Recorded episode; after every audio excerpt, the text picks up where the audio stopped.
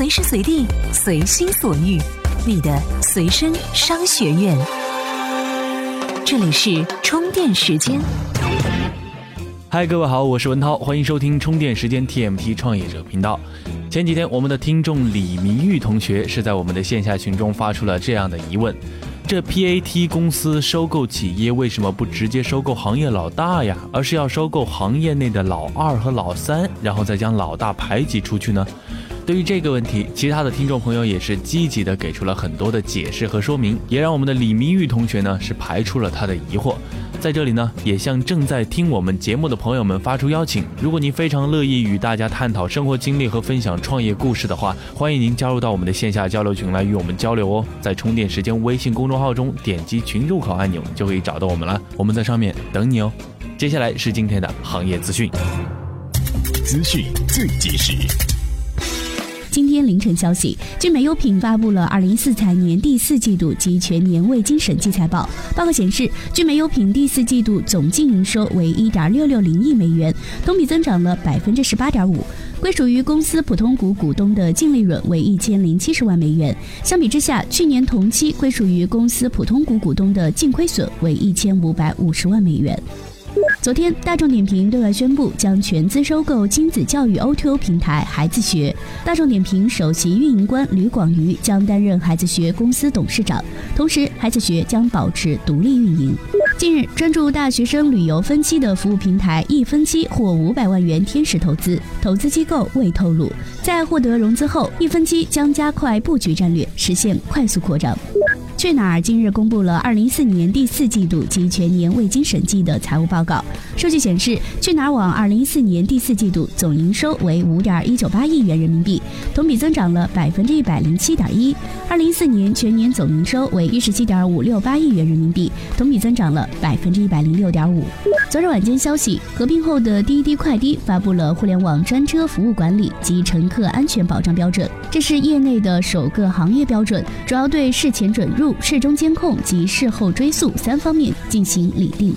TMT 创业者频道致力于帮助 TMT 领域的创业者把握时代脉搏。接下来是今天的各项干货。专属于创业者的行动力量和商业参考。充电时间 TMT 创业者频道。欢迎回来，我是文涛。这 Apple Watch 终于还是千呼万唤的使出来了，放在了发布会压轴的部分，时尚性又让人记忆犹新。最贵的一款甚至是达到了十二万人民币。这类种种信息也让可穿戴设备再次成为了焦点。那么，可穿戴设备的这个领域会不会成为新的创业机遇呢？我们来听听接下来的内容。Apple Watch 当出哪些创业机会？两年前，可穿戴便被互联网女皇玛丽米克尔评为互联网发展第三个周期的明星。这两年也吸引了无数创业者加入到智能硬件的赛道，可大多产品沦为鸡肋，因产业链过长，半死不活，越来越难拿到投资人的资金。Apple Watch 是迟到者，但几乎整个行业都在耐心等待，至少不少传统 VC 以休假式观望状态来等待。可穿戴设备的本质是什么呢？业内的观点一般是，设备其实只是数据采集的入口，结合数据为用户提供个性化服务才是王道。而离开了数据支撑，可穿戴设备就是一个普通的玩具或者饰品。从发布会上可以看到，Apple Watch 兼具效率、生活、娱乐、商业四大功能。但有一个细节，库克在介绍 MacBook 的时候，掌声达到十二次之多，可介绍新成员 Apple Watch。虽然占用了整个发布会近一半的时间，但观众为其功能自发的掌声仅有六次左右。或许现场观众跟我们感觉相似，这些功能并不意外，甚至在不少产品中都似曾相识。可穿戴设备的主要业务逻辑和价值都在云端，显然就这点来说，Apple Watch 还未能给出完美的途径。但有一点，库克也认同，第三方开发者会让这块手表更惊艳起来。围绕 Apple Watch 新的软件应用开发热潮即将来临，或许未来手表上的超级应用不是现有手机 APP 嫁接过去的，而是专门为手表打造的，比如地图等功能，或许比手机 APP 更有趣。还有一点，Apple Watch 发布的第二天，网上忽然兴起了衬衫袖子的一百零一种玩法，这不是插科打诨，过去创业者面临最大的问题便是圈内热、圈外冷的尴尬情况。太多硬件产品沦为创投圈或科技圈的自嗨玩具，想走入大众市场似乎有永远难以跨过的鸿沟。而且，用户对于可穿戴设备的时尚元素似乎要求颇高，这对传统工程师来说是个不小的挑战。而现在酷炫的 Apple Watch 一出现，或许可以帮助可穿戴设备最大程度上普及市场。因此，从市场接受的程度来说，二零一五年被称为可穿戴元年，似乎并不过分。中小创业者再去搭建产业链，估计没戏。毕竟在可穿戴领域里，跨界导致的产业链过长是不容忽视的风险，其跨越了生产、销售、软件、硬件等诸多环节。比如，对于软件公司来说，投身硬件生产、销售流程、渠道、用户反馈等领域是不小的挑战。但同时，软件的叠加性及更新性也为硬件商立下了不小的门槛。预计未来五到十年，可穿戴设备会形成一个完整的产业链，从数据的采集、储存和增加、分析到分析后的处置。对创业者来说，与其做全产业链、做品牌，不如深耕核心环节，比如生物传感器技术、开发针对手腕的刚需应用、深度切入医疗健康环节等等，都有不小的机会。怎样才能加入我们的微信交流群呢？在微信公众号“充电时间”中找到群入口按钮，根据提示进行相关操作，这样你就能和同频道的小伙伴们待在一块儿啦。欢迎回来，这里依旧是充电时间。不知道您现在是在上班的路上，还是在回家的途中，还是在健身房中？相信充电时间都会是你一个不错的选择。大卫·斯考克是经纬创投的合伙人之一。作为一名具有数次创业经验的前辈，他会将自身的创业经验和许多现在年轻的创业者们分享。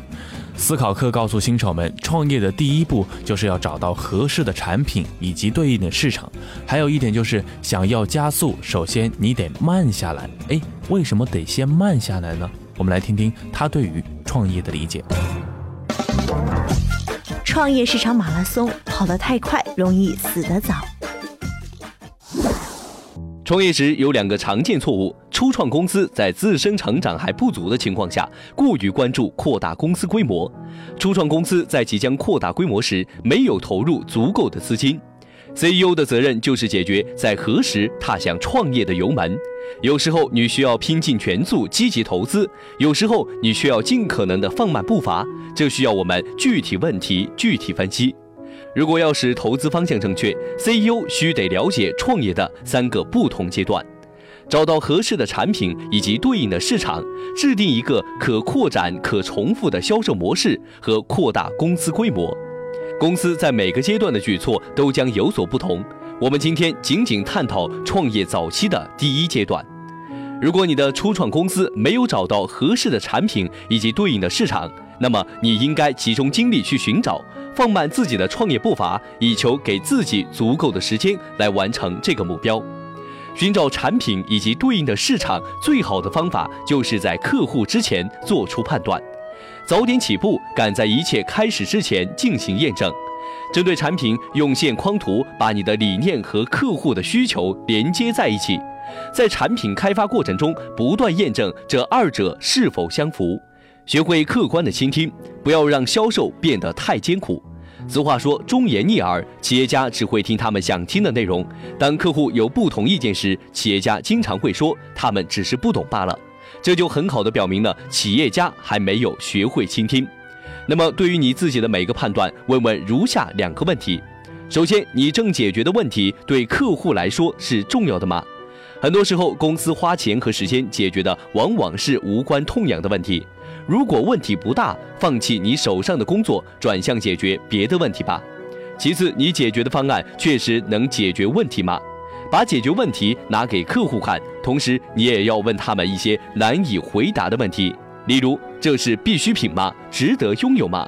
你接受这个价位吗？哪些地方会降低你的消费欲望？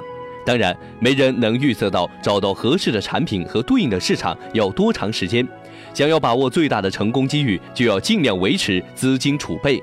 换句话说，细水长流。理想状况下的创业团队应当包含创业者、产品开发小组和一到两名销售人员。这样的团队才能把创业者的理念传递给客户。就是这样，创业者最适合和客户互动，确定试验是否有效，也最能从失败中吸取经验。这是创业中的关键任务，不可以轻易委托给他人。一个庞大的研发团队对于快速打入市场来说非常有效，很少有产品能广泛而迅速的被接纳，要经历几个版本才能找到合适的产品和对应的市场。你要经历的是一场马拉松，而不是短跑，所以调整好你的步伐。不过凡事总有例外，在有些情况下，你寻找产品和对应市场的时间会短一些。例如，你招聘到了一名拥有稀缺技能的员工。怎么样关注我们的微信公众号呢？您在微信内搜索“充电时间”就可以找到加 V 的我们了。关注后赶紧开始每日签到，积分可以兑换礼品哦。欢迎回来，我是文涛。在去年，Facebook 是以二十亿美元收购了虚拟现实设备制造商 Oculus。一夜之间，这个被认为是下一代计算平台的领域，已经成为了各大互联网企业厮杀的一个新战场。只不过，现在各大科技公司都在忙于布阵，相互之间的火药味还没有那么浓。在 Facebook、三星、微软、谷歌、索尼等国际巨头纷纷在这一领域布局的时候，全球也涌现出了一大批虚拟现实领域的创业企业，也就是我们通常所说的 VR 领域。有报告显示，二零一四年已经有二十六亿美元的投资投入到了从事 VR 增强现实技术的 AR 业务的公司以及相关的项目。那么，虚拟现实的前景到底如何呢？我们来听听接下来这篇文章。虚拟现实创业潮来袭，多久才能看到春天？首先，什么是虚拟现实？对于很多没有接触过虚拟现实的人而言，这个词儿听起来有些虚幻，并且不知道它能够有什么用处。简言之，虚拟现实是利用电脑模拟产生一个三维空间的虚拟世界，提供使用者关于视觉、听觉、触觉等感官的模拟，让使用者有身临其境的感觉。如今，随着计算机芯片运算能力的飞速发展以及移动智能终端的普及，虚拟现实领域似乎正迎来一次重要的发展拐点。最新的消息显示呢，谷歌正秘密开发虚拟现实版安卓系统。Facebook CEO 扎克伯格也认为，虚拟现实将会是下一个十年互联网的浪潮。他称将把 Oculus VR 打造成一个虚拟现实平台，并将其应用到生活中的多个场景当中去。此外，索尼公司宣布了为 PS4 游戏机而造的虚拟现实头戴设备；HTC 与游戏公司合作推出的 HTC Vive 头盔；三星与 Oculus Rift 合作提出 Gear VR 头盔。国际巨头的这一轮布局几乎都在这一年内完成。并且看起来不约而同地意图抢先占领入口，搭建起各自的业务平台。巨头林立没有吓住有激情的创业者们，在一定程度上反而坚定了他们对虚拟现实技术的信心。最近围绕 VR 产业链各个细分领域均涌现出了一大批的创业者，在创业者聚集的中关村，一个围绕虚拟现实的专业园区也已经大张旗鼓地开张。国外与国内有关虚拟现实的产业链。正在迎来一个新的繁荣期，但是，好的点子正在一点点地被挖掘出来。在收购了 Oculus Rift 公司后，Facebook 正考虑改变人们在体育运动领域的消费方式。运动比赛的场边座位通常价格昂贵，例如在 NBA 的总决赛时，一个座位可以售到三万美元之高。而 Oculus Rift 和其他虚拟现实厂商正开发一项可以创造无限座位的技术，这样可以让运动提供商售出无限个相同的座位。当然，这些座位的售价不会有现场那么高，也许可能只有现场门票售价的百分之一。这很可能会促使成百上千的人愿意花一些钱来感受一次身临其境的比赛。另外，在商用领域，比如军事、医疗、航天、教育等领域，对于 VR 技术的需求也一直存在，并且越来越大。不过，相对于机遇来说，这个领域目前面临的挑战更为严峻。以业内老生常谈的头盔引起的运动症以及视疲劳为例，以多家虚拟现实头盔的体验来看，过程中产生的呕吐感和眩晕感目前仍然没有得到很好的解决。此外，创业者们害怕在市场前期，用户因为没有机会接触到虚拟现实体验而放弃了购买意愿，甚至因为体验到不好的虚拟现实而留下了很糟糕的第一印象，并导致这个市场很难再重新培育。除了体验还不足够让人满意之外，虚拟现实到现在仍然有硬件上的限制。更值得注意的是，虚拟现实行业目前缺乏统一的标准。目前，虚拟现实市场不断有巨头加入，初创公司也不断的拿到融资。这期间会存在巨头与初创公司的混战，内容与硬件的焦灼。虚拟现实已经成为了全球企业的下一个战场，只不过从目前来看，各自。都还处在圈地与备战的状态。